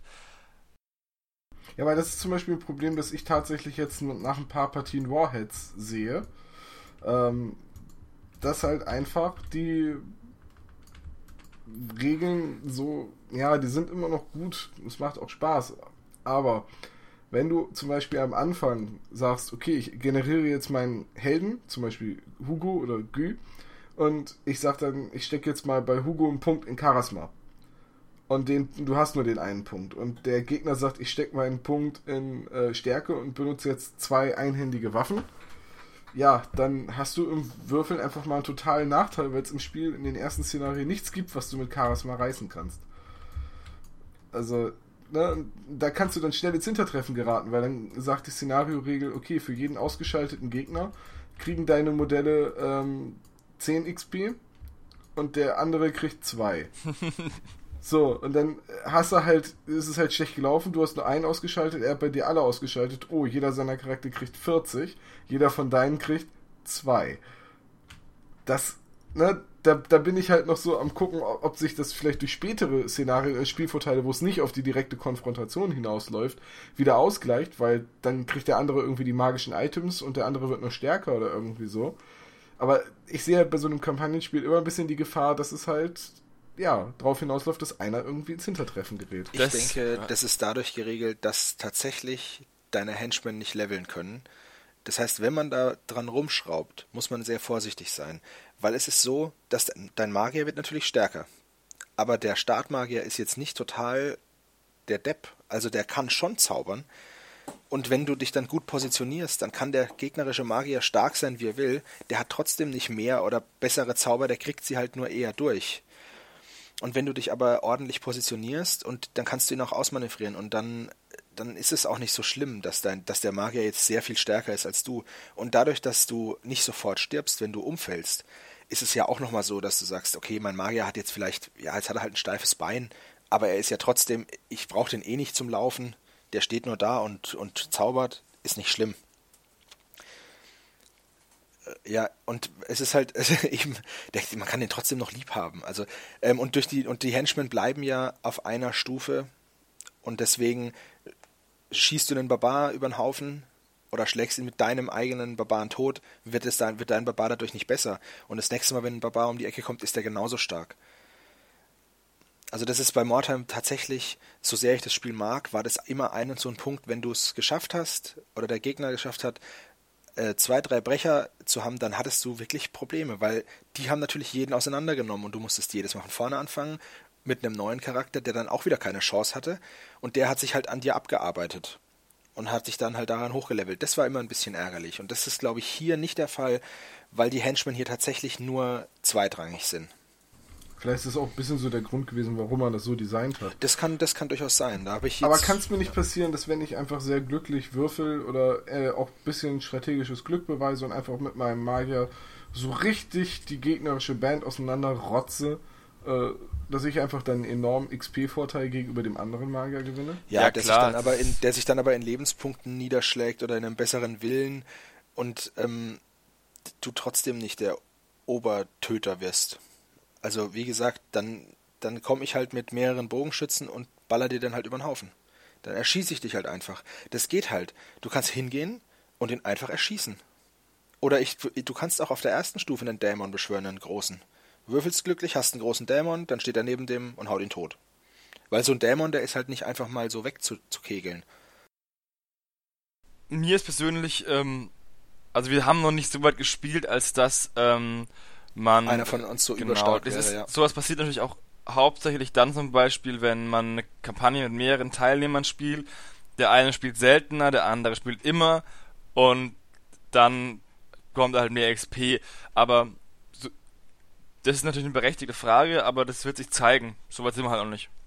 Ja gut, wenn man unterschiedlich viele Spiele gemacht hat und also ich würde jetzt mit einem Magier, den ich das erste Mal spiele, auch fände ich es irgendwie auch komisch, dann gegen jemanden zu spielen, der schon zwei, drei Kampagnen mit seinem Magier gespielt und sagt, ja, ja, nee, ich bringe meinen eigenen Magier und meine Warband mit. Das finde ich schon beim Rollenspiel und da spielt man ja eigentlich zusammen als Gruppe schon immer komisch, wenn jemand einen Anfängerhelden spielt und der andere spielt dann irgendwie einen Level 17 Veteran. Das kann man machen, aber wenn es darum geht, dass beide die gleichen Chancen haben sollen irgendwie im Kampf oder so, ist das halt irgendwie doof. Ja, das funktioniert nicht. ich Deswegen, halte man die Tür gegen, diesen o Level gegen diese Oger und du kümmerst dich um diese beiden Goblins da hinten. Los! nein, nein, du schnapp dir das Kaninchen. Ich halte den Drachen. Ja. auf. Nee, ich denke mal, dass das schon ganz gut gebalanced ist. Also so von dem, was sich liest und wie sich's liest, ähm, habe ich da jetzt nicht diese Befürchtung. Und ich bin derjenige von uns beiden Brüdern, der immer Pech hat. Und deswegen, ich, ich habe da keine, ich mache mir da keine Gedanken. Ich denke mal, dass das, dass das schon gut gebalanced ist. Es liest sich zumindest so und das, was wir bis jetzt so durch die Spiele erfahren haben, ist es auch so. Wollen wir so eine Art Fazit ziehen? Das können wir gerne machen. Also waren wir schon fertig mit, was uns besonders gut gefällt? Wenn, wenn ihr noch was habt, bitte gerne. Also Also der Johannes hat ja gesagt, dass dieses zwischen den Spielen, dass da was stattfindet, also dieses dieses Managen von deiner Band und deiner deines Zauberers, Deiner Band. ja deiner Warband halt. Wir haben einen Kick in Frostgrave. Woo!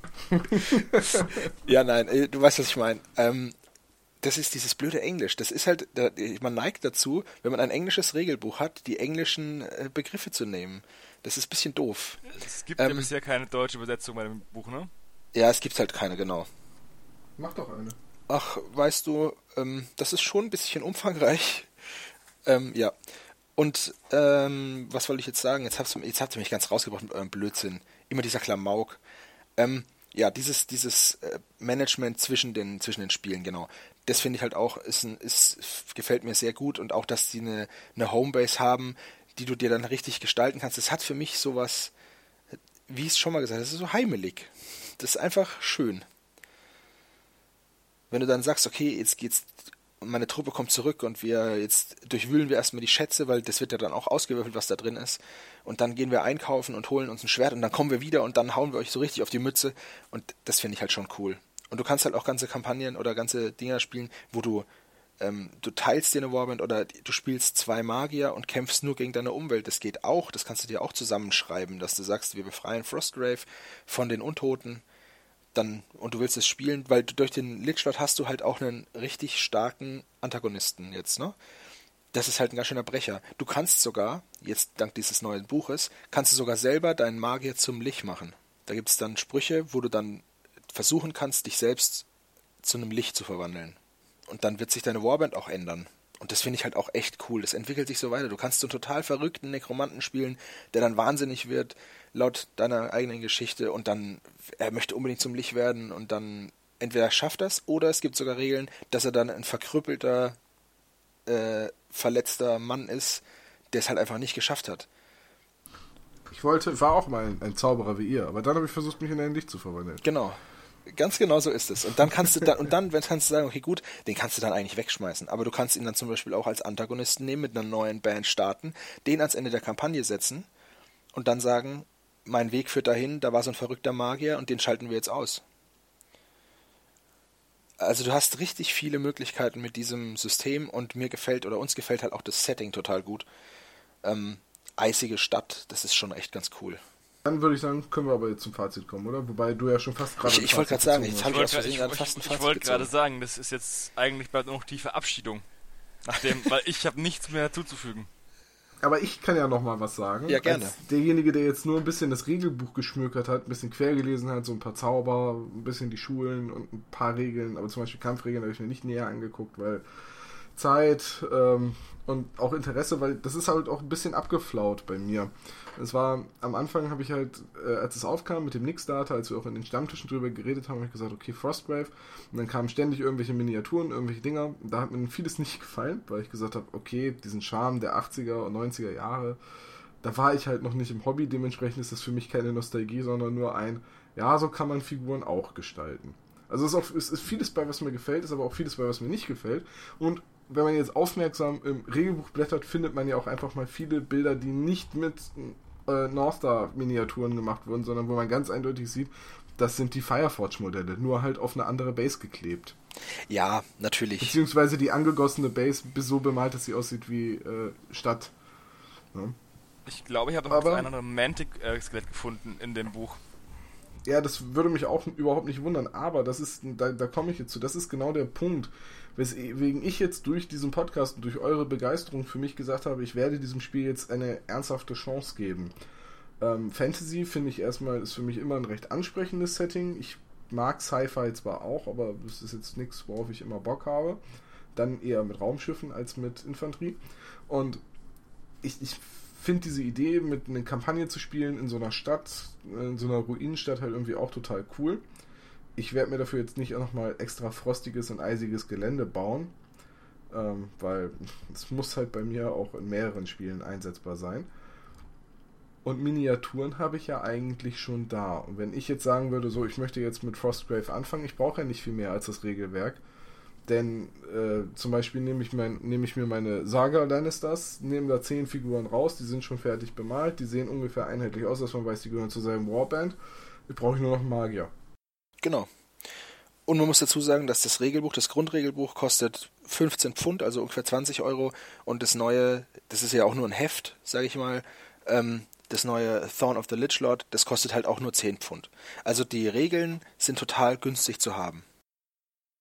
Ja, und dann nimmst du dir halt deine, deine Miniaturen, stellst die auf, wenn man noch irgendwie von einem Spiel, das es jetzt nicht mehr gibt, also zum Beispiel Warhammer Fantasy, ähm, Figuren rumliegen hat, so Untote oder was auch immer, kann man die auch als Monster benutzen in Frostgrave. Ich zum Beispiel habe hier, weil ich sie einfach mal basteln und bemalen wollte, ein paar äh, Mantic-Untote rumliegen. Würden sich auch total anbieten. Äh, wobei ich ursprünglich mal die Idee hatte, einfach aus den Mantic-Untoten Untotes Warband zu machen, aber das ist dann wahrscheinlich zu irreführend mit eventuell beschworenen Skeletten oder Figuren, die auf dem Spielfeld rumlaufen. Also naja gut, die, wenn du es wenn du es schaffst, ein Lichtlord zu werden, dann äh, kannst du das auch machen. Das ist überhaupt kein Problem. Ich meine jetzt zum Grundspiel, ne? Ja, ja, gut. Also selbst du. selbst da. Es gibt ja noch die äh, Oathworn-Modelle. Ach, du meinst, du willst jetzt auf Boris und Badgers auf den Kickstarter? Genau. Ja, genau. Du kannst halt wirklich, du kannst halt mit diesem Regelwerk kannst du eigentlich alles nehmen, was du willst. Da musst du es halt ein bisschen umdrehen. Wer sagt denn nicht, dass du auch nicht eine zwergische Warband machen kannst? So. Oder irgendwelche Goblins, die dann halt da rumrennen. Und vielleicht ja, von einem Magier irgendwelche Elfenminiaturen, die man noch rumliegen genau, hat oder genau. was auch immer. Und man muss dazu sagen, dass die Miniaturen auch ziemlich günstig sind, die es von Frostgrave jetzt schon gibt. Also so Dopp Zweierpäckchen Magier und ähm, Apprentice kosten, glaube ich, sieben oder acht Euro. Also nicht viel. Ich glaube irgendwie sechs Pfund, also ungefähr 8,50 Euro. Genau, irgendwie sowas. Habe ich jetzt gerade so im Hinterkopf. Genau. Ja. Also die sind wirklich nicht teuer da kann man nichts sagen und dann kann man sich auch gerne mal sagen, ach, ich möchte mal den spielen, komm, ich kaufe mir den einfach. Da kann man sogar so luxuriös sein, man kann seinen Summoner und den Apprentice verlieren und sich neu kaufen müssen. Ja, das ist ja, der ist nämlich immer noch nicht aufgetaucht. Ach, scheiße. Ja, aber wir haben ja durch diesen Nix-Data, da, da waren sie ja, da waren sie ja nochmal drin. Hm. Naja. Ja, da hatte sie nochmal. Ja. ja, aber zum Beispiel äh, die, die, die, die Kultisten, die jetzt vor kurzem dann durch die äh, Nachrichten gingen, ähm, die war auch Plastikbox, was war das? 25 Euro, 30 Modelle oder irgendwie? Genau, also richtig günstig. Ja, halt fast im historischen Bereich. Ne? Genau, genau. Mit, mit historische Minis kann man ja auch gut nehmen, um Henchmen darzustellen. Also das habe ich zum Beispiel vor. Ich habe ja noch, ich habe von meinen, von meinen Saga-Armeeaufbauten auch noch viel so Gussrahmen, wo noch so ein, zwei Figuren und genug Bits drin sind. Also im Prinzip ist eigentlich schon alles da. Ich muss nur mal die Zeit finden. Ja. Und die Motivation, und die ist jetzt durch das Gespräch auf jeden Fall gegeben. Also ich das hat mich wirklich überzeugt. Und ja, im Regelwerk sind eine Menge Mantic-Untote. Ich sehe hier gerade ein Bild, wo eine Heldengruppe gegen Gule kämpft. Genau, genau, das meine ich. Aber das ist, glaube ich, auch dem geschuldet, weil jetzt haben sie ja eigene Modelle, dass das Buch natürlich zum Erscheinen kam und da noch nicht alle Modelle ja, ja, raus klar. waren. Und da mussten sie ja trotzdem Bilder machen. Und deswegen denke ich, der ist es dem geschuldet. Aber jetzt haben sie mittlerweile ja auch, ich glaube, so, ja, alles abgedeckt. Ja, eine eigene Miniaturenreihe. Ne? Genau. Ach, ich finde das auch gar nicht schlimm. Ich finde das eigentlich sogar sehr charmant, wenn man auch einfach schon im Grundregelwerk zeigt, wenn ihr spielen wollt, spielt es auch mit Figuren von anderen. Guck mal, machen wir auch. Also ja, finde ich auch gut. Wir haben sie nur nicht so schön bemalt wie unsere eigenen Modelle. wir haben ihnen allen kleine Hitlerbärchen gegeben. ja, also ich werde jetzt auf jeden Fall mal einen näheren Blick in das Buch werfen und äh, irgendeinen meiner Kumpels hier in der Gegend anfixen und sagen, hier, macht ihr auch eine Band. Du brauchst keine Modelle kaufen, ich habe alles da. Ja, im Endeffekt kannst du einsteigen mit einer, mit einer Grundbox von irgendeinem Fantasy-Spiel. Sei ja. es jetzt, sei es jetzt irgendwas von Gripping Beast oder halt jetzt auch so eine Box von von von ähm, Frostgrave selber, also von North Star Military. Da, wie gesagt, für ich sag mal, ohne das Im Regelbuch Prinzip, bist du für 30 Euro dabei. Hast du alles. Ja, im Prinzip reicht es halt wirklich, wenn du dir, weiß ich nicht, von Fireforge Games hier die äh, Foot Sergeants holst die so, ähm, ich glaube, ja, Kreuzzüge, also so einfache Fußkämpfer in den Kreuzzügen darstellen sollen. Plus irgendwie ein Modell, weiß ich nicht, irgendein Magier und ein Apprentice, da kriegst du ja von Herstellern wie Reaper oder so ja, Einzelminiaturen. Genau. Nimmst du irgendwas, was dir gefällt, kannst du sagen, ja, kannst du auch ein bisschen über die Farben steuern, ob das jetzt ein Elementarist oder ein, ein Illusionist oder was auch immer ist. Und ja, dann hast du alles. Ich meine, in so einer Box von Fireforge hast du Armbrüste drin, hast Schwerter drin, hast Äxte drin. Ich glaube, du hast sogar Speere und Schilde und Zweihandwaffen und was nicht alles. Und dann müsstest du alles haben. Ne? Ja, du brauchst auch nicht oder, mehr. Ne? Und, oder kaufst dir halt so eine Box für Age of Sigma mit den Korn-Berserkern, hast genug Berserker und Barbaren. Genau.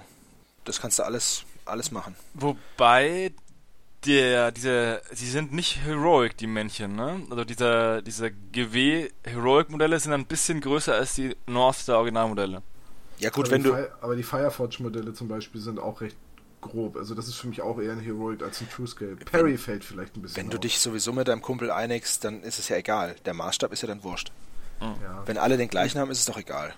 Und ich muss auch sagen, wenn so beim Spielen, ich mache das ja bei Saga auch, dass ich Heroic und True Scale miteinander mische ja, die wirken etwas dünner, wenn man sie direkt nebeneinander sieht, aber im Spielfeld aus so einem Meter Höhe, die man vom wo auf den Tisch guckt, und bei euch ist es ja noch mehr als ein Meter, ähm, da, da äh, sieht man die Figuren ja halt, also da sieht man den Unterschied meiner Meinung nach nicht so doll. In der Vitrine, ja, total. Aber Miniaturen gehören nicht in der Vitrine, Miniaturen gehören auf den Tisch. Ja, aber gut, das kann auch wieder jeder handhaben, wie er will, ne? Es gibt ja, ja, ja es, gibt, gibt, es, gibt, es gibt ja auch Vitrinenmaler, die sind richtig gut, aber, aber eine Miniatur, die ist dafür gebaut, dass man damit spielt. Lego ist auch nicht für in der Verpackung in Vitrine. Ja. wenn man Sammler ist oder so oder Maler, aber dafür bin ich erstens nicht gut genug zum also beim Malen und zweitens will ich ja spielen. Ja, da hat der Hase nämlich seine Klöten. Das ist nämlich der Punkt. Ja, richtig. Aber das ist ja auch egal.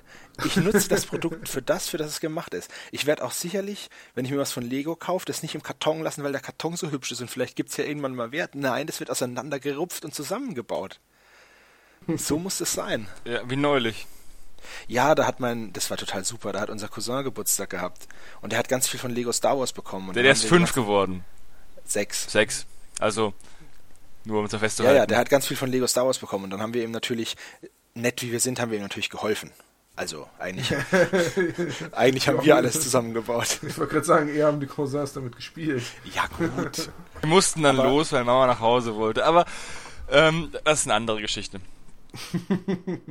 gut, halten wir mal fest, ich werde jetzt auf jeden Fall einen näheren Blick in Frostgrave reinwerfen. Mich habt da überzeugt. Sehr schön. Ja. Schön, dass das mit eurem Nebenjob bei Northstar Games geklappt hat. Wo wir jetzt schon überall arbeiten. Ne? Ich arbeite bei Skibor, bei Northstar. Ich ja, laut Aussage von manchen Personen beim Heidelberger Spieleverlag. Bei Ulysses, bei Freebooters Fate. Nicht bei GW, der Tom. nee, GW hat mich entlassen. Das hätte ich auch gemacht. ich habe die Firmenpolitik nicht gelobt. Nicht genug gelobt. Nicht genug gelobt, stimmt. Ich bin ja, sonst bin ich ja eigentlich eher ein sehr positiver Mensch, wenn es. Äh, egal, lassen wir das. Gut, ähm, abschließende Worte von euch zu Frostgrave? Alles gesagt. Alles gesagt. Es ist ein schönes alles, Spiel, ja. man kann günstig einsteigen. Schaut es euch mal an. Wenn ihr Szenario und Geschichtenspiele mögt, dann guckt es euch an, setzt euch zusammen, spielt vielleicht einfach mal ein Abenteuer aus der guten alten Rollenspielzeit nach. Lässt sich alles damit machen und einfach dann damit Spaß haben. Und wem es nicht gefällt, der spielt halt was anderes. Gibt ja genug, Gott sei Dank. Ja. Und damit kommen wir dann auch schon zum Ende der heutigen Ausgabe. Das war Magabotato Folge 29 oder 30. Nee, 30. 30. ja schon. Wir sind 30 geworden. Außer ich schaffe es vorher tatsächlich noch den Gelände-Podcast zu hören, äh, rauszubringen. Dann ist das hier 31. Also ihr, ihr werdet sehen, ich, was ich jetzt noch nicht weiß. Ähm, wir hören uns noch einmal wieder dieses Jahr und zwar am 30. Dezember, also einen Tag vor Silvester mit unserem großen Jahresrückblick und dem letzten Stammtisch für 2015.